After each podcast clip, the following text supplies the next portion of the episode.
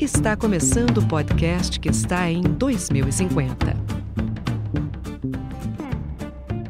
E aí, gente querida, tudo bem? Mais um 2050 Cast começando. Sejam muito bem-vindos. Eu sou a Maíra e eu tô aqui hoje com o Tiago e com o Bernardo, claro, né? E também com o professor Marco José Zablonski, para a gente falar hoje sobre EAD e cursos online, né? Aulas remotas, enfim, toda essa realidade que a gente está passando hoje. Então, pessoal, por favor, Tiago e Bernardo, se puderem dar um oi para a galera. Fala, meu povo querido, tudo bem? Tiago falando aqui, muito empolgado com esse episódio aí e honrado com a presença do professor. Também. Fala, galera, beleza? Legal. Então, vamos apresentar o nosso convidado especial né, de hoje, que é o Marcos José.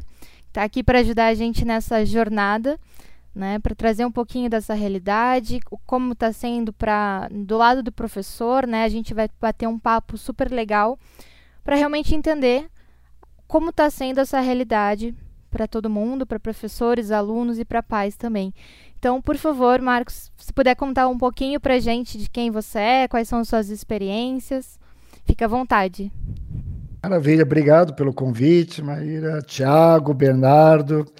É, primeiro que é muito legal essa possibilidade da gente falar sobre um tema tão relevante da nossa sociedade desse, nesse momento de pandemia, nesse momento em que a própria sociedade não tem ainda uma visão clara para onde a gente vai e como que as coisas vão acontecer. E mesmo países que já estão um pouco mais avançados no, no combate à pandemia ainda percebem muita dificuldade da, de integração e da retomada, da, principalmente das aulas dentro dos ambientes já inclusive mais controlados, né? Então isso é um, uma, uma atenção importante, é um tema relevante que vai ainda exigir muitos estudos e muitos, muitas conversas sobre o assunto, né? Então isso eu agradeço, eu sou o professor Marcos José Zablonski, tenho 23 anos já é, como professor do ensino superior, é, sou da área da comunicação, relações públicas, jornalismo, publicidade, e tenho assim um, um olhar muito forte para a área da análise crítica da comunicação, teorias da comunicação, opinião pública. Gosto muito da área hoje da comunicação e sustentabilidade, que é uma, uma área que a gente tem que dar muita atenção, porque temos a questão da, do aquecimento global, temos as questões da diversidade, temos questões da igualdade de gênero, temos o Objetivo do Desenvolvimento Sustentável, que está aí, são 17 objetivos e fazem parte da Agenda 2030, e que a gente precisa, ah, de alguma forma, sensibilizar sociedade, sensibilizar jovens e o próprio governo, empresas e a própria sociedade para achar um, é, caminhos, né? E acho que essa conversa aqui também traz isso, né? Traz essa perspectiva de a gente poder conversar, dialogar sobre o assunto e num viés também. Eu sou pai de alunos que estão no ensino remoto e sou professor em, praticando o ensino remoto, né? Exercendo isso. E, e ainda sou um. Amanhã, amanhã, já tenho participado de alguns eventos de mediação é, de temas sobre é, essa questão da, do ensino remoto. Né? Então, eu, eu, tenho esse olhar é, sobre essas questões e acho que a gente pode ampliar isso, a nossa conversa, sobre vários, vários olhares sobre, que, sobre esse tema, né? Bacana, muito legal, gente. É, Marco José, eu, gente, ele. Marco José foi meu professor na faculdade, então, se vocês ouvirem MJ ou MJ falando, o professor falando, a gente está se referindo ao nosso convidado, ao Marco José, que é uma presença de peso aqui para a gente hoje. Com certeza a gente vai aprender muita coisa sobre o tema. E para a gente abrir a roda aqui, a, queria perguntar, professor, é, o que é o EAD, né? O EAD, as aulas online, sincrônicas e assincrônicas. Qual é a diferença, né, dessas três modalidades? Ou é a mesma modalidade? Conta um pouquinho para a gente. É, vamos deixar bem claro e vamos separar. Ensino remoto é uma coisa e a gente vai falar mais dela e vou falar de EAD agora para deixar claro é, o ponto de diferença. Então, Perfeito. Então, EAD não é, não tem professor online, em tempo real, enquanto está ocorrendo as aulas. Elas são gravadas, elas têm conteúdos separados, ela tem mentoria, tem tutor, é uma outra abordagem, uma nova linguagem, tem polos, está distribuído pelo, pelo, pelo estado, pela, pelo, por regiões, e tem empresas especializadas na área da educação que lidam exatamente com EAD. Existe já é, em função do próprio espaço continental do nosso país, a necessidade de que tenha o ensino EAD, principalmente no ensino superior, ensino superior, onde há todo um, uma tendência de aumento do, do EAD. E o aumento do AD se deve em função das distâncias e de função de, de, da dificuldade de, do deslocamento de muitas pessoas de cidades do interior para as capitais ou para cidades de grande porte. Então, o EAD tem essa função também de democratizar o ensino superior, mas com uma outra estrutura, onde há uma necessidade de, de, de uma disciplina muito rigorosa do, do, estudante para que ele cumpra aquelas tarefas, ela segue todo um roteiro, tem as suas entregas de forma diferenciada, e as aulas normalmente são todas elas gravadas e raramente o professor tem é, contato com a turma no todo. Então, normalmente é com mentor, é, mentoria, com tutores que fazem em polos e entregam essa abordagem. O que está acontecendo nesse período da pandemia, a partir de março, é, é outra coisa. Nós estamos falando de é, ensino é, remoto, né, aprendizado remoto. Então, ele é um outro olhar, e aí vai ter aulas sincrônicas, vamos chamar dessa forma, só para facilitar, que são aula no mesmo horário da aula. Então, se você tinha aula na segunda às 7h50 da manhã ou 7h30, o professor está lá, abre numa plataforma, o aluno abre numa plataforma e tem a aula em tempo real. E a gente está conversando, estou apresentando os materiais, o aluno está vendo e está seguindo essas aulas. Isso é, então, a forma como a gente está vendo hoje, que são o ensino remoto. E as sincrônicas são aquelas atividades que o aluno faz pós-aula ou pré-aula, quer dizer, ele prepara, é, às vezes, um conteúdo que o professor entrega para que ele faça, e naquela aula eles vão falar e vão discutir sobre aquilo, e vai poder é, ampliar um pouquinho mais, obrigando o aluno também a usar um pouco das metodologias ativas, que estão cada vez mais presentes no ensino, e que, de alguma forma, vai dinamizar essa, essa, esse aprendizado né, através de competências, habilidades, e aí seguindo uma grade curricular que está disponível, e isso segue um outro padrão. Né? Então, esse é o, o, modo hoje que a gente está vivendo. Né? Então, seria isso. De forma mais é, simplória, né? Simples de falar. Professor, você citou, é, quando a gente falou de EAD no começo, né? E perfeita definição, porque eu tinha a, a confusão, eu fazia confusão, não tinha essa definição de ensino, ensino remoto, e aí perfeito, né? eu estava chamando o ensino remoto de EAD, eu estava falando errado o termo, é, e aí sobre o EAD, e, e isso o senhor falou sobre a democratização ao acesso devido a distâncias e tudo mais, e entra também um fator financeiro importante, né? EAD é uma educação relativamente mais barata do que é, a diluída, né? Uhum. Ela tem várias questões aí. Por exemplo, você trabalha muito com tecnologia, satélite, transmissão de dados. Hoje, com a internet cada vez mais evolu evoluindo, também isso se amplifica e melhora também essa possibilidade. O deslocamento, o uso de espaços físicos, né? Então, tem cursos que dá, tem cursos que não dá. Você sabe, medicina não dá, outros cursos mais é, da área biológica também não dá, tem cursos que não é possível. E, e, e precarizaria, precarizaria a própria profissão e tudo, então há, há rigor aí em alguns, alguns tempos, algumas abordagens. Né? Então, esse é um, um ponto importante que tem que ser considerado. O EAD tem essa questão da democratização e, ao mesmo tempo, foi uma atração e atraiu é, grupos é, financeiros e grupos educacionais com, com, ações na Bolsa de Valores e que é, basicamente o valor das ações está pelo número de alunos inscritos no, no ensino à distância, né?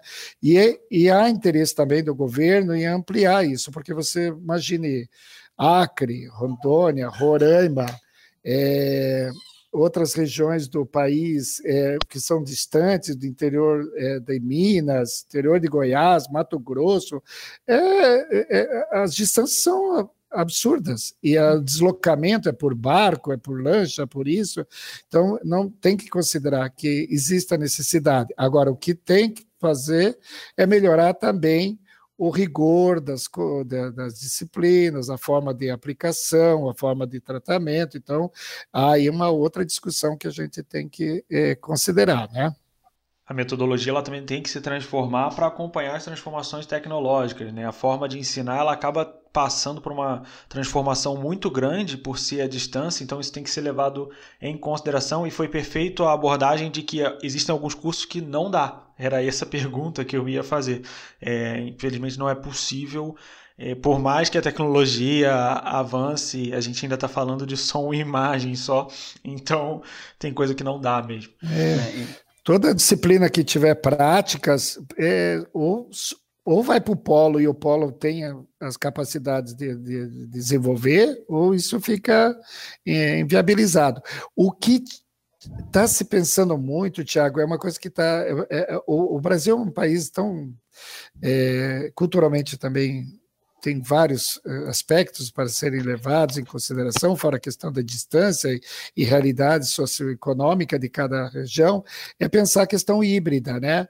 Hoje, uh, uma disciplina um curso que possa misturar questões híbridas, questões disciplinas eh, de forma online, de forma sincrônica, como a gente está pensando aí, remota, pode uhum. reduzir bastante o custo de, de, dos, da, de uma mensalidade, de uma anuidade, até reduzir, sem perder a qualidade, sabe? Porque nós estamos percebendo cada vez mais que se você faz um trabalho é, de, de mediação da relação com a turma e com a qualidade, você reduz o custo aí de sala de aula, de manutenção disso, de espaço físico, que também são é, onerosos, né? É, Tiago, a gente só observar quantas empresas estão percebendo que o, o é, deixar os funcionários em casa trabalhando é, é, reduz custo, e, e, não precisa mais aqueles grandes escritórios com aqueles números enormes de espaço. E isso vai valer para tudo. Então, é nós estamos vivendo um momento em que certas estruturas que antes estavam consolidadas passam a sofrer é, uma reflexão sobre como viabilizar também esse retorno, viabilizar um novo olhar também, né? porque talvez a gente vai se acostumando, porque aquilo que a, a gente achava que era difícil, pode ser que passe a ser uma coisa mais é, plausível. Né? Uhum. A gente trouxe até em alguns outros episódios, né, falando sobre questões de home office, né, de que muitas empresas, ah, puxa, não, não dá, puxa, não, puxa isso, sempre um, alguns empecilhos e de uma hora para outra tiveram que realmente colocar todos os funcionários em home office. E agora a realidade com certeza vai mudar, né? A gente vem para um modelo híbrido e aí vai. A pandemia, ela foi um grande catalisador de mudanças que demorariam 5, 6, 10 anos para acontecer e tiveram que acontecer em seis meses. É, e, e, e quase que por uma. É, mas acho que toda crise, toda quebra de paradigma, ela, é, ela vem junto com essa. A palavra crise, que às vezes a gente tem que dizer que vira crise por oportunidade, né? E, uhum. Mas ela rompe com aquilo que deixava a gente muito numa zona de conforto e que não dá mais para ser daquele jeito. Agora, claro, gente, nós estamos falando de algumas áreas, eh, campos econômicos e tudo. A gente tem que tomar muito cuidado, porque tem áreas que não é possível, não é viável esse tipo de, de possibilidade. Entretanto, vai se percebendo também que há necessidade da do, do indivíduo buscar capacitações e novas formas de conhecimento para ele poder é, ser competitivo e estar pronto para o, o as demandas que o mercado vai colocando, né? Então, isso é, é novas tecnologias, uso dos, das, das de, de, de, plataformas, novas linguagens. Quem imaginava que, que existia o Zoom, que existia e que existia não sei o quê. Gente, tem para todos os gostos. É verdade. É. E, é, eu ia fazer uma, uma pergunta, a gente até falou um pouco sobre a metodologia. Tem que mudar né, a metodologia do, do semipresencial, o presencial, o, o EAD agora que é também que eu, agora que, eu, que nem o Thiago e a Maíra, eu descobri também que é diferente. Né? Tem um ensino remoto e ensino EAD. Com, com, como é que fica o lado do, do professor para criar essa, essa metodologia? Porque sempre, sempre presencial é um, presencial é um, e agora na época da, da, da pandemia foi meio que virou, né? Foi tipo em, uma semana, sei lá, em um dia, ó, tava tudo para presencial, agora vai ter tudo online.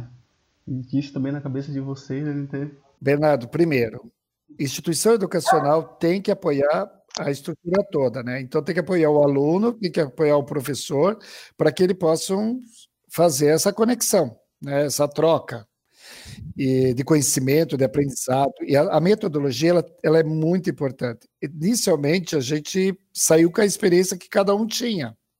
Mas nas semanas que, que a gente entrou, na semana que a gente entrou na, na no ensino remoto, nós fomos é, apoiados pelo, pelo setor de, acadêmico para ensinar um monte de coisa, desde entrar na plataforma, usar a plataforma que estava lá disponível, é, e dar suporte para a gente é, manipular aquilo com de, de forma adequada e, e, começar a gravar.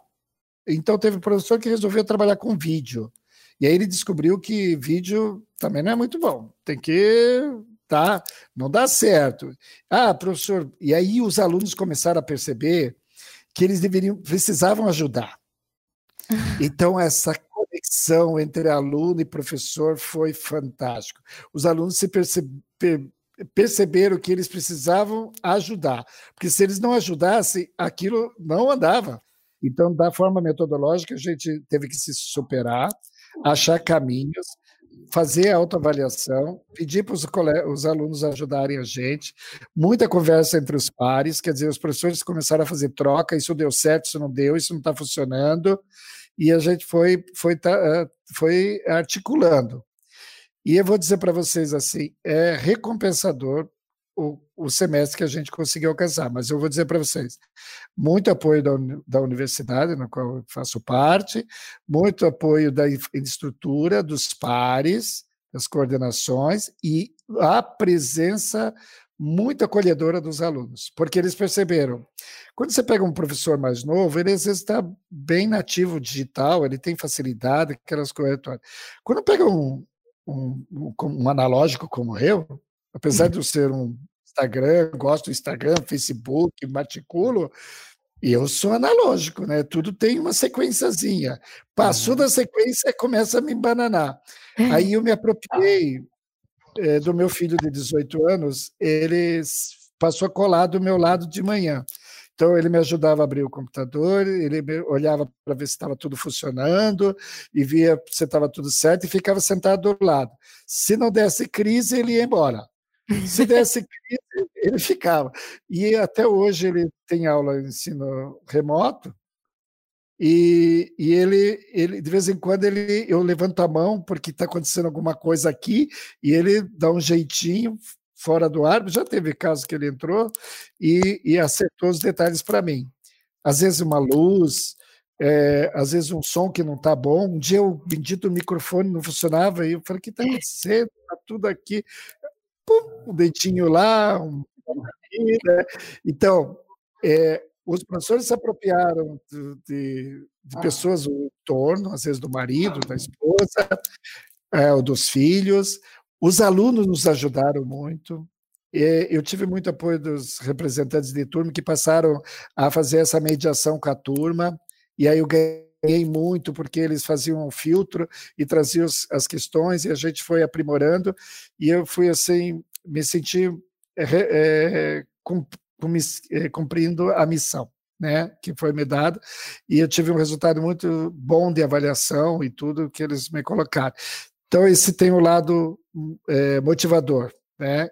Tem dificuldades? Tem. Vai ter agora um segundo semestre inteiro, todo mundo sabendo o que tem que fazer, mais preparado, e talvez a gente tenha que se superar também, né? Porque a, a, as tolerâncias talvez mudem, né? Antes toleravam, agora não toleram, então a gente tem que estar preparado para isso. Mas eu queria trazer essa experiência, viu, Bernardo, sobre a metodologia, que ela exigiu um pouco da expertise que a gente já tinha de campo, de coisa, uma adaptação para a tecnologia e o processo, e ao mesmo tempo trabalhamos muito, Bernardo, porque todas as aulas mudaram a forma de, de interação e mudaram a forma de produção. Então a gente dobrou o nosso trabalho.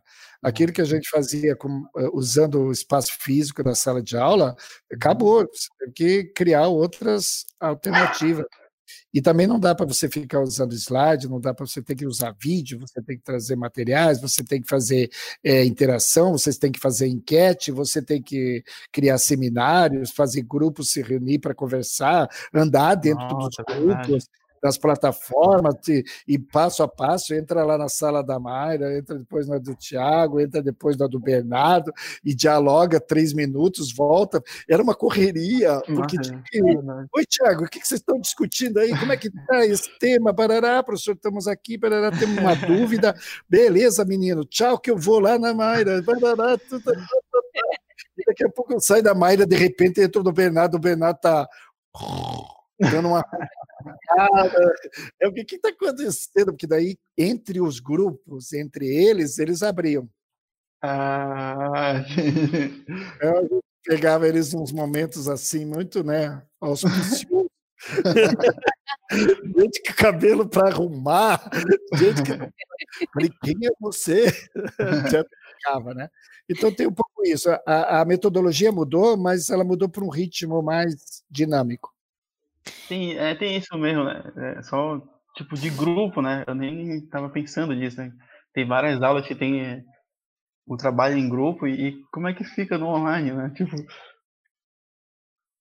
Ah, tava todo mundo na cadeira. Não, agora a gente, agora a gente faz assim, Bernardo. Pede para o sistema, ele joga cada um no lugar. Vai jogando. Ou, às vezes eu criava salas, colocava grupo 1, 2, 3, 4, 5, e aí eles entravam nas, nos grupos, né? E eles uhum. montavam. E às vezes alguém ficava perdido, Bernardo, muito interessante, ficava sozinho. Professor, estou aqui. Aí eu chegava. Olha que eu vou colocar o Bernardo. Então, também para não chegar lá que nem um intruso, né? Porque às vezes era montado por a equipe se montava. Quando uhum. era é, quando eh, o sistema selecionava, aí não tinha conversa. Né? Uhum. Até, até, os inimigos se encontravam. é verdade, é bem legal. O senhor falou sobre é, essa mudança de regras no jogo, no meio do, do, jogo, né? No meio do jogo, para tudo, mudou todas as regras e sobre as dificuldades, e aí você citou o apoio fundamental dos alunos e principalmente da universidade. A gente tem um áudio aqui que a Maíra pode chamar, que é de uma professora do ensino fundamental, né, Ma? Isso, é do ensino fundamental, é a Eleni Sakovic, professora do município de Rio Azul, no interior do Paraná, a cidade fica próxima a Irati, né? Então a realidade é completamente diferente. Eles partem para uma situação mais de aula assíncrona, como o professor Marco José falou, né? Então acabam os professores preparam a aula de maneiras diferentes, né? Então é mais atividades, enfim, que enviam para as casas dos alunos, porque a maioria, como tem muita zona rural, a maioria das pessoas também não tem acesso à internet, né? E aí precisa também contar com a colaboração dos pais para apoiar esses alunos de ensino fundamental, né? Normalmente ensino primário ali. Oi, tudo bem? Sou professora Eleni Sacote, da cidade de Rio Azul, Paraná. Sou formada em pedagogia, eu dou aula há 28 anos. Desses 28 anos, 25 dedicados à educação infantil. E neste ano, com o cenário da pandemia, com a necessidade de isolamento, é, tivemos que nos adaptar para o ensino à distância, buscar alternativas para atender nossos alunos. E até mesmo aqueles alunos que não têm acesso à internet. Aqui na nossa cidade existem muitas crianças que não têm acesso à internet.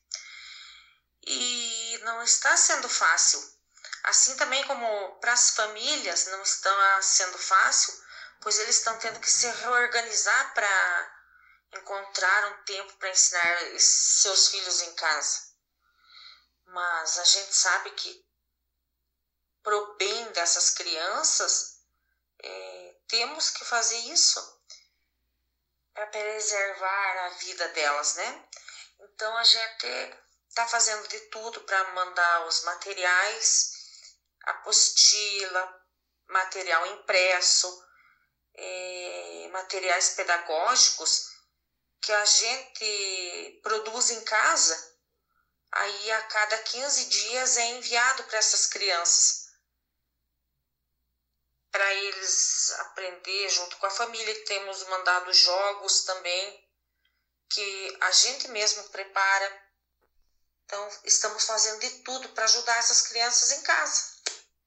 O professor citou uma palavra muito bonita que foi missão e propósito, é, que é muito presente nesses professores, principalmente do interior, esses professores que estão lá com pau e pedra na mão, né? Não tem tecnologia para ajudar, então é, é um jogo muito diferente, é uma, é uma distância abissal do que a gente acha que é para o que realmente é.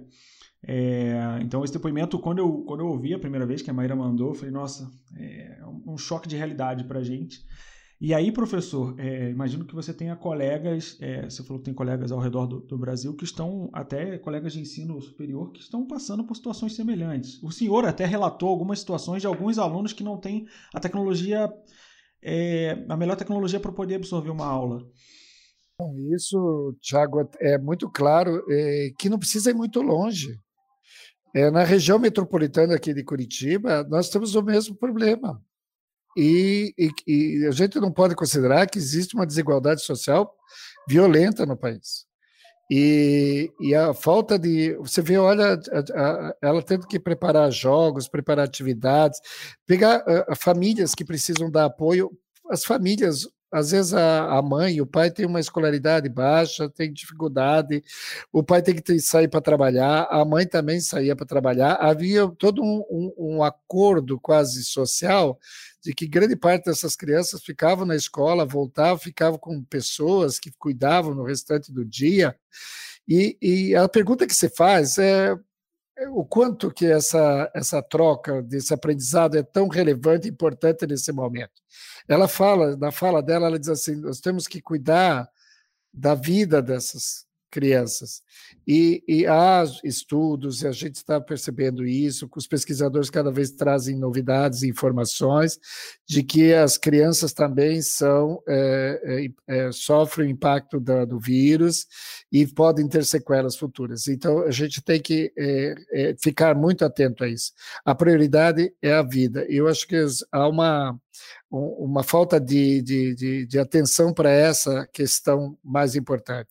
E a, os pais também ficam numa, num dilema muito grande, porque eles acham que se a criança deixar de frequentar a aula, ela vai perder o ano, se ela perde o ano, ela vai ficar uma repetente. Sabe esses mitos que tem aí, na, na que todos nós, né, de alguma forma, já vimos e ouvimos por aí? E, e outras condições também é, de futuro, né? É, enquanto talvez na numa estrutura de escola particular eles vão ter mais possibilidade de dimensionar, dividir essas coisas, nós na escola pública estamos vendo essa precariedade de infraestrutura, de dificuldade, aí a colocação dela que na área rural não tem internet, essas crianças não têm possibilidade, e ao entregar só o material para essa criança em casa em casa, você está passando uma responsabilidade do aprendizado para a família, para o pai, para a mãe, que não tem essa qualificação, não é pedagogo, não é isso, não tem nem. E vira um drama e um dilema. E como é que fica aquele ambiente dentro de casa? Você, é, não, o pai não briga com a, com a, criança porque ela não aprende, porque ela não fez, ela não fez a lição. Aí daqui 15 dias eles vêm, recolhem o material e às vezes a criança não conseguiu fazer nada. Aí a professora olha aqui e diz assim: claro, como é que ele vai aprender se não tem uma pessoa dando suporte, acompanhando, dizendo as coisas e tudo? Então, é, há uma necessidade de uma compreensão melhor dessa realidade e não é colocando em, usando rede de TV para colocar é, imagens e tudo, que você vai conseguir cobrir todo mundo, porque mesmo assim os sinais não chegam, no caso aqui do Paraná, em todos os lugares, e outras cidades nem fizeram nada. Tá? Então, tem estados que não. Até agora ninguém sabe exatamente. E aí você vê que o MEC, se você pergunta para o MEC ensino básico e fundamental, MEC, quantos números aí, quanto eficiente está sendo esse sistema é, é, de, de, de, aprendizado? Qual é o grau de, de, informação que vocês têm? Eles não têm informações é, concretas, bem, bem é, de, depuradas, para dizer o, como que eles têm que rever, até tomar decisões a respeito do, do, do ano letivo que está aí pela frente, né? Então tá, é, há uma pressão, por exemplo, no Rio de Janeiro das escolas particulares para retomar. Fizeram uma publicidade maluca lá dizendo que que, que dá é possível e que a, a ciência ainda está estudando, quer dizer, criou uma polêmica, um celeuma muito grande lá, porque há uma pressão para voltar às aulas quando você percebe que há todo um cruzamento de, de contatos que já foi estudado, já foi pensado e que tá, coloca em risco a condição é, de saúde da criança e da família, porque essa criança volta para casa, tem avô, tem avó, tem isso, tem aquilo, tem pessoas com, com, com mobilidade, né, e que vai criar um problema muito sério lá na frente. É dramático, né? Você olhando assim, é, a própria fala dela é uma fala é, de carregando um fardo. É, eu cheguei a conversar com professores, eu moro em Araucária, né, região metropolitana de Curitiba, com professores da rede municipal aqui, e o que me, que me veio foi muito disso, assim, de a gente estar tá sofrendo também junto com os alunos, porque até questão de preparação de aula, até o professor comentou que mudou de você entrar ali no computador, conseguir ligar, às vezes ter problemas de conectividade, né, e, e de tecnologia em si. Para professor de, de escola da rede pública, tá realmente muito mais difícil, porque você tem que se desdobrar, você tem que, às vezes, gravar as aulas ali também.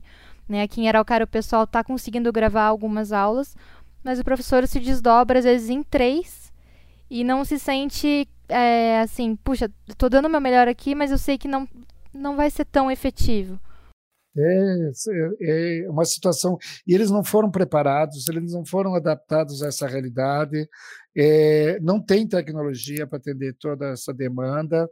É, é um dilema seríssimo e, basicamente, cristaliza o ensino público, é a dificuldade que, nós, que, a gente tem. É, então, gente começou a falar do, dos pais né, também, qual é a dificuldade dos pais nisso tudo. Também a gente tem um depoimento é, é, da Bianca, ela é de Porto Velho e ela tem, ela, ela, tem dois filhos e ela tá, ela tá trabalhando home office. Eu perguntei para ela quais eram os prós e os contras. As crianças, por serem pequenas, elas não conseguem é, prender a atenção é, na frente do visor por bastante tempo. Então, a gente precisa estar do lado, dando suporte para poder ajudar a professora e fazer com que eles fixem o conteúdo. Além disso, é, por eles terem essa dificuldade, é, as atividades que são passadas durante o período do, do, da aula, eu preciso fazer antes com eles para eles poderem chegar e conseguir acompanhar. Ou seja, é, assistir uma aula e fazer uma atividade e fazer uma atividade é, no mesmo no mesmo momento que apareceu, é difícil. Então, eles já vão para aula preparados para. já vão para aulas com, com as atividades feitas. Agora, o, um outro ponto também, a minha demanda é, de trabalho é, não diminuiu. É, muito pelo contrário, aumentou, então eu preciso ser produtiva, mesmo trabalhando em casa. Então, o meu horário de expediente continua o mesmo e o horário de, o horário de aula das crianças também. Então, isso é, ocorre um choque e eu tenho que parar é, muitas vezes para poder prestar o auxílio. Então, o meu trabalho fica picado. Então, eu preciso, eu trabalho praticamente o dia inteiro para poder dar conta do meu trabalho é, e sem prejudicar a minha produtividade. Quanto ao pró mesmo sobre aula EAD aqui, eu não tenho como pontuar, porque para mim teve muito mais contras. É, o único ponto positivo é que assim eu tive que contrabalancear o aprendizado que eles que eles estavam recebendo em EAD e tive que repassar sobre de uma outra forma, com um conhecimento mais amplo. Então eu tenho facilidade com ciências, então eu consigo passar para eles assuntos mais dessa área e eles estão evoluindo muito nessa nesse, nessa situação, nesse assunto. É, a Bianca ela é mãe solteira de dois, de duas crianças. Uma tem quatro, outra deve ter seis, algo assim, oito ou seis anos. Olha, eu, vamos deixar claro, essas crianças de quatro e seis anos, eu, o que elas perdem, por exemplo, é socialização.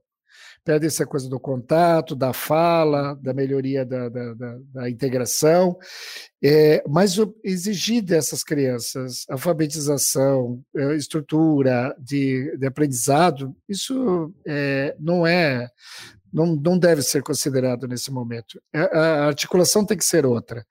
E, e, a minha percepção é de que a gente, a, pessoa, a própria sociedade tem que dizer assim: por que, que a criança tem que seguir essa, essa, essa forma seriada?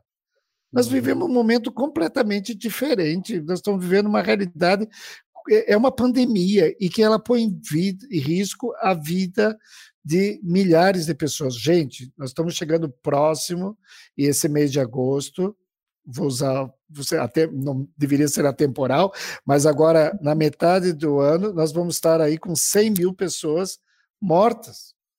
Uhum. E aí, é, o, o, é, a gente tem que pensar, gente, é uma coisa que nunca aconteceu no país né? E nós não tivemos guerra, nós não tivemos terremoto, nós tivemos, né? Nós temos outros mortes de outras coisas, como acidente de, de trânsito, é, é, violência urbana, tá? Mas é, da forma que essas mortes podem ser é, é, evitadas. E se a gente colocar essas crianças em escola porque elas precisam voltar para o seriado, porque tem que fazer o, o ano letivo e que elas precisam é, se formar, entrar na universidade com 17, 18 anos, é, a gente não vai. Não, a, o cenário mundial não é de um, um ano para o outro. Essas uhum. promessas de, de vacina, elas têm, elas, elas não adianta só vacinar. A, a, sociedade precisa também passar por todo o processo da, da vacinação, de aceite, tem que, o teste ser testado, tem que ver se realmente é, isso vai cumprir todo o ciclo. Né? E a gente fica na expectativa, vai sair a vacina, está resolvido o problema. Não está resolvido, porque ainda tem um período de, de incubação e tudo, para que as coisas aconteçam. É só ouvir aí com um certo cuidado é, os especialistas da área, que eles mesmos já estão alertando de que não é para criar essa expectativa de, da vacina que vai resolver tudo e que a gente fecha a porta do, do ano e está resolvida as coisas. Não está resolvido. Então a gente tem que refazer alguns processos. Então, Bernardo, acho que a fala dela, e, a, e, você vê que ela ainda é qualificada, assim, tem uma formação, tem uma afinidade com determinadas áreas do conhecimento, mas ela é, está se esforçando. Se viu ela falar, eu, tô, eu tenho que manter a minha produtividade, porque a empresa está cobrando, aí eu tenho que olhar para o filho, eu tenho que dar comida, eu tenho que dar atenção, e o criança não é robô, não é liga e desliga. Uhum. né? Agora você fique quietinho lá. Gente, certo? E elas estão fazendo em casa e né, tinha aquela relação assim: eu vou trabalhar e deixo as crianças na escola. Né? Mas hoje não tem isso. Eu vou trabalhar e as crianças estão comigo, do meu lado, pendurado, fazendo, atravessando, um puxando o cabelo do outro. Eu estou com fome, quero o banheiro, quero fazer isso sabe? E aí eu tenho, ah, meu trabalho está ficando picado, daí eu tenho que aumentar minha produtividade, eu tenho que entregar um resultado no final do dia. É um peso, né? É, e é dramático. Às vezes a gente fica falando, mais de 50% da população, da, dos lares brasileiros são governados por mulheres, são comandados por mulheres, elas cuidam da, do sustento e tudo, e a gente é, e elas cuidam da casa, cuidam das crianças, cuidam disso, tem um apoio às vezes de uma de uma mãe, de um pai, né, mas às vezes não, e às vezes estão sozinhas nesse, nesse, nesse cenário. E aí você vai exigir que, que a criança tenha é, produtividade, que aprenda? Não. Acho que tá, as coisas têm que pôr mais pé no chão e a gente tem que ser mais racional nessas questões, né? E cuidar da, da saúde. Ter empatia, né? Empatia com a questão. A gente tem um. Exato. Sensibilidade, né, com a coisa. A gente tem um segundo depoimento de mãe aqui, que eu pedi para ela fazer assim, ó, se esforça para ver um lado positivo nisso. Aí ela me mandou um lado positivo e um lado negativo. Eu vou tocar aqui para vocês, é bem curtinho o depoimento. Na minha opinião, o ponto positivo para o ensino à distância é a proximidade que temos com a minha filha, além da diminuição do tempo gasto com o deslocamento para a escola e vice-versa. E também tem a oportunidade de acompanhar o desenvolvimento dela. A desvantagem é a perda do contato físico e a interação com os colegas de sala e a professora, podendo trazer consequências negativas para o desenvolvimento social da, da criança futuramente. Eu acho que eu falei aí um pouco sobre Falou. isso, né? É, e acho que já quase é, repliquei. Principalmente uhum. há uma pesquisa que saiu que as crianças estão tendo muita dificuldade na fala principalmente nesse período aí de quatro, cinco, seis anos. E a fala diminui por causa da socialização, né? Porque eles ficam muito em casa, às vezes é, criam uns hábitos com a família, apontam um dedo, resmunga, a família já consegue entender e compreender o que ele quer, e na, na escola não, as coisas mudam, né? A necessidade uhum. de diálogo, de troca, de negociação, de, de carinho, de atenção. Então, isso a gente tem. A questão do transporte, deslocamento, a gente vai entender nas cidades grandes, a gente vê que tem criança que fica uma hora, uma hora e meia numa van, em ônibus, para chegar na escola. É o primeiro a entrar e o último a desembarcar. Então, o menino. Eu fui essa passa... pessoa.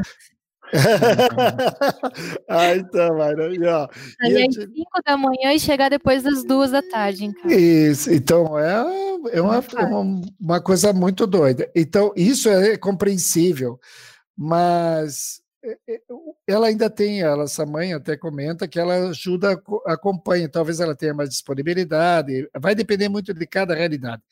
E nessa realidade, a gente tem que considerar que a grande parte da nossa sociedade vive em condições de desigualdade social elevadíssima. É, então, é, é muita diferença. Então, é, o pai tem que trabalhar, a mãe tem que trabalhar. Tem gente que perdeu o emprego, perdeu, está sendo, tá sendo obrigada a, morar em, de, de favor ou morar em favelas. Aumentou o número de favelas no Brasil, porque as pessoas foram despejadas das casas, porque deixaram de receber, de trabalhar, de ter oportunidade. A cadeia produtiva do país ela está totalmente desconstruída. Né? E se você for olhar dados aí, são alarmantes a quantidade de pessoas sem nenhum tipo de atividade, vivendo aí dos 600 reais que o governo está dando, que você sabe que isso aí é, é abaixo do nível de da pobreza. Então, são cenários bem, bem complexos e que precisam de uma atenção de políticas públicas bem racionais, do, apoio do governo federal, da, da iniciativa privada, para recompor. Né? A gente não está falando só de, de educação, nós estamos falando também da própria sobrevivência da sociedade, da dignidade é, humana. Né, para o Marco José, se existe vocês assim no, no meio acadêmico já tratam, né, falam sobre isso, né, de como que vai ficar depois desse período de pandemia. Tem uma previsão de volta ou não? A gente até o professor comentou do Rio de Janeiro que, né, teve alguns alardes sobre isso. É, Manaus, a gente sabe também que veio o pessoal não, segundo semestre vai voltar presencial, né? Qual, qual é a expectativa hoje assim do, do setor Olha, eu tenho a, pretensão, a percepção de que as escolas particulares aqui do, do, do, do, do Paraná, principalmente vamos pensar Curitiba, região metropolitana, de, principalmente as, as, as confessionais, essas mais, elas devem bancar e manter as crianças na, em casa. Porque não é um risco só com as crianças, é com os funcionários, é com os professores, é com a administração, é com é, o transporte escolar, é, é, é, é ônibus. Quantas crianças vão de ônibus para a escola? Tá? Então, é uma coisa mais complexa. Tá? Então, esse é um primeiro momento. E, uhum. e vão tentar trabalhar com o ensino da forma que o ensino à distância aí que a gente está tá conversando. É, outra questão que se coloca, as universidades, elas acho que elas estão tentando fechar o ano com aulas desse sistema, tá? Não, não avançar e tentar finalizar bem e deixar para as aulas práticas para o ano que vem com mais. É, há, então, há um remanejamento na matriz e o próprio MEC também fez umas flexibilizações na legislação para legislação principalmente de curso, disciplina, essas coisas, para que você possa fazer as práticas no momento mais oportuno, quando a, a pandemia é, passar por um novo ciclo, né? Uhum. E aí vem uma perspectiva de, de híbrido. Digamos uhum. que se a gente tiver que reduzir o número de alunos em sala, talvez criar essa estrutura de aulas, aulas teóricas, aulas que não envolvam tantas práticas, não, não, não ocorra a circulação dos alunos. Né? Então, divide as salas, divide os dias e tudo, e o restante das aulas ficariam é, é, online, né? ainda, sincrônicas, né? e seria uma das alternativas. Já houve melhorias com relação a parte das aulas serem é, sincrônicas e assincrônicas, quer dizer, a proporção já ajudou também, a legislação é, do MEC já autorizou essas, essa flexibilização para tentar diminuir essa, essa presença dos alunos e também das aulas sincrônicas serem totalmente é, compactar, compactar toda a carga horária. Né? Então, tem esse olhar. É, e, e algumas cidades vão testar.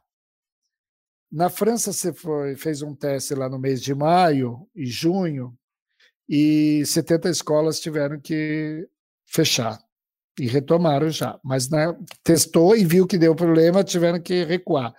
Então a, a, é um tal de testa, experimenta e vão vendo. Eu, eu acho que primeiro que vai se a sociedade perceber, por exemplo, o Sistema Único de Saúde, todo mundo percebeu que é ele que está tá resolvendo grande questão. E esse sistema único de saúde, que já foi, de alguma forma, já é meio sucateado e que já sofre de certas pressões para serem reduzidos, para que você, todo mundo, passe a ter plano de saúde, hoje já se vê que não tem capacidade nem as, as, as empresas eh, privadas de sistema suplementar de assumir uma responsabilidade de, de cobrir toda a vida das pessoas, porque tem várias doenças aí que nenhum plano de saúde privado quer assumir. Então, o sistema único ainda que tem, o SUS ainda tem essa capacidade de assumir.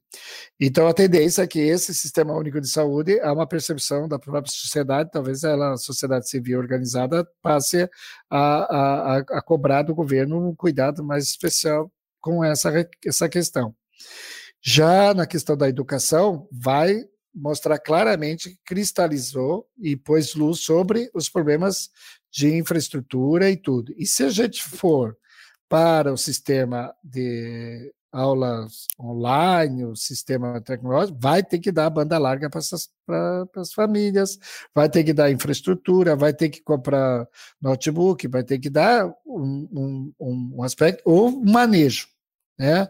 Vai três dias vai um grupo, três dias vai outro, e as aulas talvez vão mudar e vão ter que aumentar a estrutura de professor para dar suporte, né? Porque é, eu digo assim, nós todos temos limites físicos e psicológicos, né? a gente não é máquina. Então, é, essa professora que está caminhando lá, entregando nas, nas casas, o fardo está muito pesado. Sim. As professoras que estão preparando todos os materiais, gravando e fazendo, o fardo é muito pesado. Porque não é só gravar, é preparar o, o, diálogo, preparar o texto, preparar o material, fazer as compilações, edições. Eles estão fazendo tudo sozinho. Né? Ou se tem um suporte, um suporte muito precário você perde todo toda sua linguagem corporal, toda sua presença de sala, tudo isso foi transformado e, e todas as características que os professores têm para dar aula, elas, elas simplesmente não estão mais lá. Você tirou todas as ferramentas que ele conhecia e sabia manejar e deu uma caixa nova para ele. Toma aqui, ó. Esse aqui é o seu novo kit. Então, se você me perguntar como é que vai ser lá na frente, é, é, é apenas que vai transparecer que as coisas são estão precarizadas. E mantê-las precárias também não vai dar. Vai ter que ser feito uma. Mas aí vai depender muito de, de uma mentalidade de governo que tem esse comportamento de preocupação com a questão da, da educação.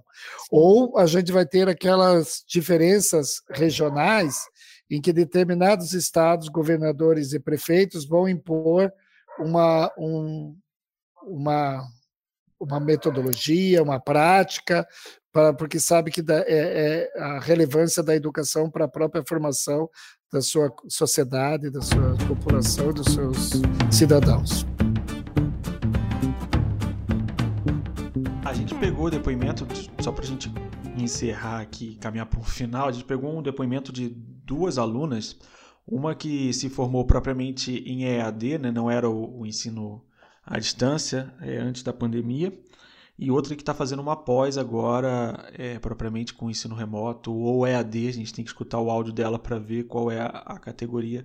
Mas eu vou tocar o primeiro aqui, da Roberta Ramos, que se formou num projeto da Faculdade do, do Rio de Janeiro que era de, de ensino à distância.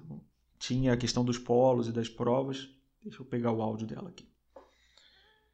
Eu acredito que a maior vantagem é a flexibilidade que a gente tem né, nessa modalidade eu consigo determinar o quanto eu vou estudar, onde eu vou estudar e quando eu vou estudar, né? Eu conseguia determinar essa semana eu vou fazer um intensivão de estudo na terça-feira porque é quando eu tenho um horário mais disponível. Então eu conseguia ali ficar quatro horas às vezes estudando e aí eu conseguia um intervalo maior em outro dia para fazer outras atividades ou estudar outras matérias, outros cursos. Então, essa flexibilidade para mim é uma vantagem enorme no, no curso EAD. Agora, a desvantagem, como eu também tenho a experiência de curso presencial, porque eu comecei a faculdade, eu fazia matemática na UERJ, eu cheguei a cursar três períodos, um comparativo que eu faço é referente à conexão que você cria com os professores e colegas de classe. Nesses três períodos que eu fiz de matemática, eu posso te afirmar que hoje eu tenho um carinho, um afeto muito maior por aqueles professores que eu tive na época da matemática e aqueles colegas de classe do que outros que eu tive durante o meu curso EAD. Eu acho que a gente perde um pouco dessa conexão quando a gente fica muito online, né? Porque acaba que a gente tem grupos de debate no WhatsApp, grupos de debate no Discord, grupos de debate no Slack. São várias plataformas para você se comunicar com várias pessoas ao mesmo tempo e você acaba não criando uma conexão direta com nenhum deles, entendeu? Nem com o professor, nem com seus colegas. Pelo menos é a experiência que eu tive. Então eu coloco esses dois parâmetros aí como vantagem para mim a flexibilidade e para mim a desvantagem são as conexões que ficam um pouco corrompidas, né? Vou colocar dessa forma. É, o da Roberta era realmente EAD pela conversa que eu tive com ela, as aulas elas não eram ao vivo e ela tinha prova, ela tinha que fazer as provas em um polo num determinado é, tempo e aí ela cita, eu pedi os benefícios e, e e coisas ruins, né, e dificuldades, e ela cita muito a questão que o senhor falou da conexão, é dessa empatia que você acaba perdendo é, com o professor, enfim, você não conhece efetivamente a pessoa, você não está ali naquele espaço, nem com seus colegas, que é parte da faculdade, para mim, importantíssima, foi o networking que eu fiz, né? Ah, gente, olha, a vivência na faculdade, na universidade é, é, extraordinária. E quando, quando o aluno se apropria das possibilidades que uma universidade tem, de uma, univers, de uma faculdade, é, é maravilhoso. É desde fazer parte de um teatro, de um coral, de eh, fazer parte de grupo de estudo, de jogar futebol, de convivência, de atravessar a rua para ir no boteco. E essa, esse, esse mundo, esse universo de caminhar no campus, sentar num, num, num jardim e ficar tagarelando lá meia hora, uma hora, é, encontrar um professor no corredor e ele perguntar as coisas para ele, ele parar para trocar uma ideia, fazer uma pergunta, e aí, como é que você está? O que você está fazendo? Faz tempo que não te vejo, né? Ou até professores que têm uma boa memória, lembrar assim, não, você faltou a minha última aula. Né? E o aluno, putz, caramba, né? Baixa a orelha e sai andando. E aí você, né, o aluno percebe, esse, isso é, é uma alma, Claro, tem que ir para casa, tem que voltar, tem que pegar trânsito, tem isso, mas vão em companhia, trocam, dividem em carro. Eu lembro da minha universidade que a gente saía às 10 e meia da universidade, nós morávamos, eu morava, no Rio, eu morava em Niterói, a gente saía de, de Botafogo, da Elia Alonso, entrávamos no Fusquinha do meu amigo e atravessávamos a ponte Rio-Niterói, às vezes balançando um ventão danado, Fusquinha mudando de posição na faixa, aquela loucura loucura, e às vezes tinha oito dentro do Fusca, né? Oh, e, e aí você ia para casa e ele ia distribuindo, depois deixava a gente nas barcas, cada um pegava o seu ônibus, e terminava a viagem pegando o último ônibus, aquela coisa toda. Fica, fica essa relembrança. E é isso que ela está falando, essa questão de, do contato, da, da, da, presença física das possibilidades. Então, tem esse lado. Do caso do EAD, né, como ela mesma destacou, tem uma questão da, da flexibilidade de horário, disponibilidade para fazer, mas tem que ter muita disciplina, porque senão acumula conteúdo, essas coisas, e depois tem muita dificuldade para recomposição. Tem que ter muita autonomia, tem que ser uma pessoa muito disciplinada e cumprir e, ter condições de ter suporte para tirar dúvidas quando aparecer as questões, né? Que precisam de, de, de, certo cuidado. Ou assistir o vídeo duas, três vezes até entender e compreender o que está sendo colocado lá. É, então é, é bem mais complexo, exige aí um, uma atenção especial. Perfeito. Você fez a, a lista de pré-requisitos para quem quer encarar um EAD. É, a responsabilidade, a autonomia, tudo isso é. Se você não tem isso default, né, se você não tem essas configurações, ou você luta muito para ter e se adapta. É, eu achei que eu não fosse me adaptar ao home office, acabei me adaptando. É, ou você já vem com isso e já está mais preparado. O professor falou de Niterói, eu quase chorei aqui, professor. Somos conterrâneos. Ai, que maravilha. Itaipu, Itacoatiara. Olha ah, eu tenho que levar Deus. esse menino para Itacoatiara para eles verem o que, que é praia. vai é, nem vamos falar mais. Tá, tá, tá vendo Até essa. Icaraí dá pra gente ficar, né? Dá, a melhor visão do Rio é aquela de Icaraí, professor. É, imbatível. De noite, andar no calçadão, maravilha. Então, a gente tem um, um último áudio, vocês têm alguma pergunta de... entre?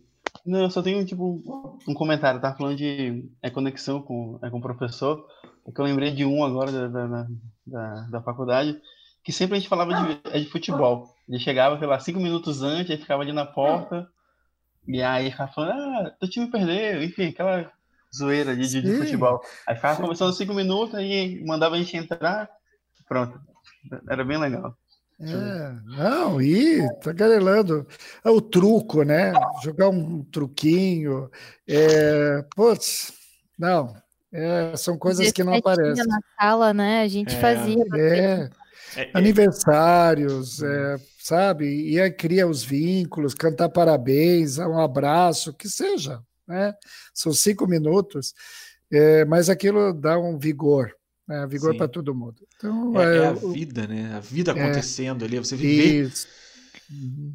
Até, eu até agora falando, lembrei também, o professor levava muita gente em aulas assim, é, para fora de sala de aula, né?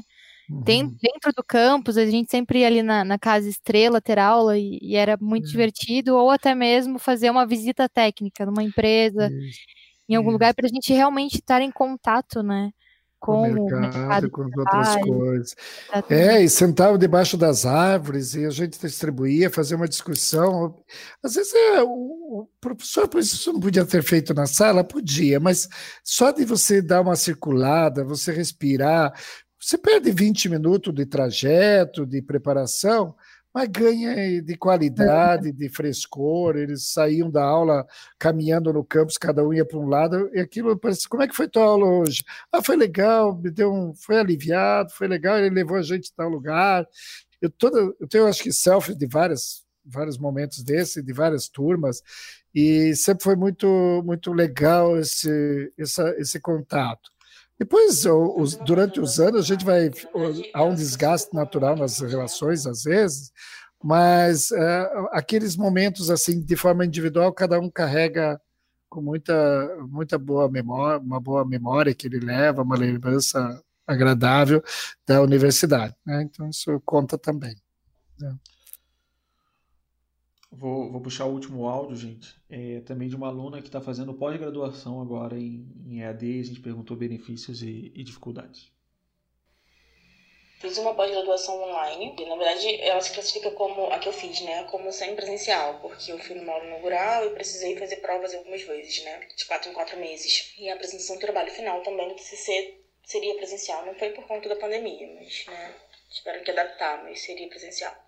Bom, as vantagens são que você faz seu próprio horário, né? Você tem flexibilização dos seus horários e você consegue é, se adaptar para poder estudar na melhor hora possível para você. Se eu tivesse que fazer essa pós que eu escolhi, por exemplo, é, presencial, que é num outro município, que é distante, eu não conseguiria realizar, não conseguiria agregar isso né, ao meu currículo e, e não conseguiria fazer mais essa formação. Então, essa é a vantagem, né? Você poder ter o seu controle de horário de estudo, etc. A desvantagem é que se você está numa área nova, você precisa de uma inserção, precisa fazer contato com pessoas e tal, se conectar a pessoas, é, você não tem é, essa possibilidade, né, de, de trocar, de, de ter experiência com, com outras pessoas e tal. Então, isso é um ponto bem negativo porque você não faz uma rede de conhecimento.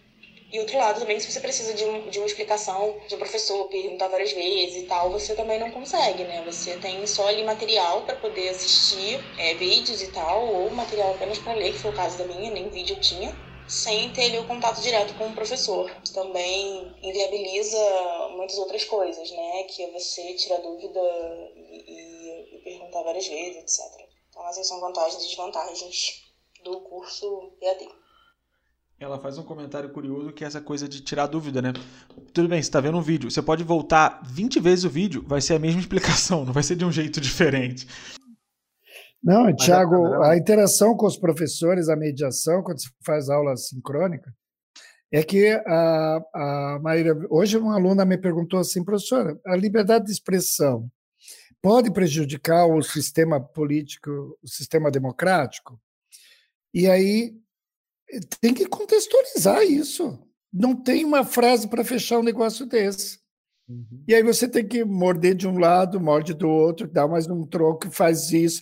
Aí a aluna, professor, isso não ficou muito claro para mim. Aí você, peraí, então mudar o jeito de fazer as falas. Então constrói uma outra fala, outra fala, para depois fechar. Ficou claro? O professor madureceu, mas ainda eu acho que precisamos. Então, fazer qual o trato? Você vai ler sobre liberdade de expressão, você vai ler sobre sistema democrático, vamos ler alguma coisa, e na próxima aula a gente dá uma finalizada nisso aí. Eu me comprometo também a ler mais alguma coisa e tentar chegar num denominador comum aí, tá? De compreensão. Não quer dizer que eu estou exigindo que ela tenha aquela ideia, porque era uma ideia de um, de um, de um teórico que dizia sobre essa questão, né? É, que a liberdade de expressão pode, de alguma forma, também prejudicar o sistema democrático. Mas é, é a fala dele, tem que trazer outras para poder fazer. Imagina não ia ter isso aí. Não funciona. É. Ah, dá, funciona. Vai ter que, sabe? Então, fazer muitas costuras.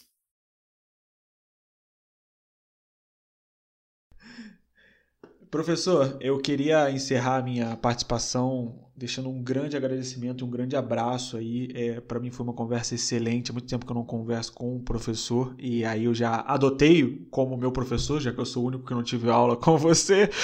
É, mas eu queria deixar um grande abraço e um grande agradecimento. A gente fala muito sobre linha de frente, mas a gente esquece o trabalho que os professores estão fazendo. A gente teve o depoimento da professora, é, o seu depoimento, o trabalho que vocês estão fazendo fantástico de tentar manter uma normalidade nesse caos todo. Então, muito obrigado. Vocês também têm uma função louvável nessa história toda. Fico contente. Espero ter ajudado aí vocês. Tá bom? Professora, a gente agradece muito até é, enaltecendo ali a fala do Tiago. É... Eu não me lembro, mas imagino que eu já tenha agradecido ao professor por todos os anos de, de né, Sim, do, da faculdade, TCC, enfim. É um professor que eu levo com muito carinho, com todas as aulas, tudo que a gente foi conversando aqui me lembrou alguns momentos muito bons, né? E é realmente fica a admiração. Eu venho de. A minha mãe foi professora, foi pedagoga, E a gente sabe que o trabalho não é fácil, principalmente nesse momento né, que a gente está vivendo de pandemia. Uhum. Então, é algo que realmente vai por missão e propósito, como o professor falou. E fica aí meu agradecimento pelo seu tempo também. A gente acabou estendendo aqui no, no episódio. Mas Eu como a gente. preocupado com vocês, como é que vocês vão editar esse negócio aí? Ah, aqui, ó, Bernardo. Bernardo edita, mas realmente agradecer, professor, de verdade, foi pra gente, é sempre muito gratificante quando a gente traz alguém de fora, troca, uhum. né, por mais uhum. que conheça, teve pessoas que a gente acabou, nesse momento de pandemia, que nem conhecia, foi a indicação de um amigo que falou, ah, a pessoa fala sobre isso, então a gente conheceu, teve alguma troca bem legal, então, pra gente é muito enriquecedor, assim. Que bom, é, às vezes dá a impressão que a gente faz uma linguagem mais coloquial, né? E nem tão professoral, mas espero que você se aproprie isso aí de uma forma que seja qualificada também, né? Então é isso, meus amigos. A gente teve aí um episódio longo, é, longo de aprendizado, né? Muito enriquecedor, acho que para todo mundo que vai ouvir, para a gente realmente conseguir enxergar aí quais são as, as nuances dessa nossa realidade na educação, principalmente aqui no Brasil. A gente trouxe um parâmetro bem legal aí. E é isso, espero que vocês gostem desse episódio. Se vocês tiverem algum comentário, façam lá pra gente no nosso Instagram, 2050cast, no nosso blog 2050cast.com.br. E é isso aí, um abraço. Valeu, gente. Grande abraço. Até o próximo.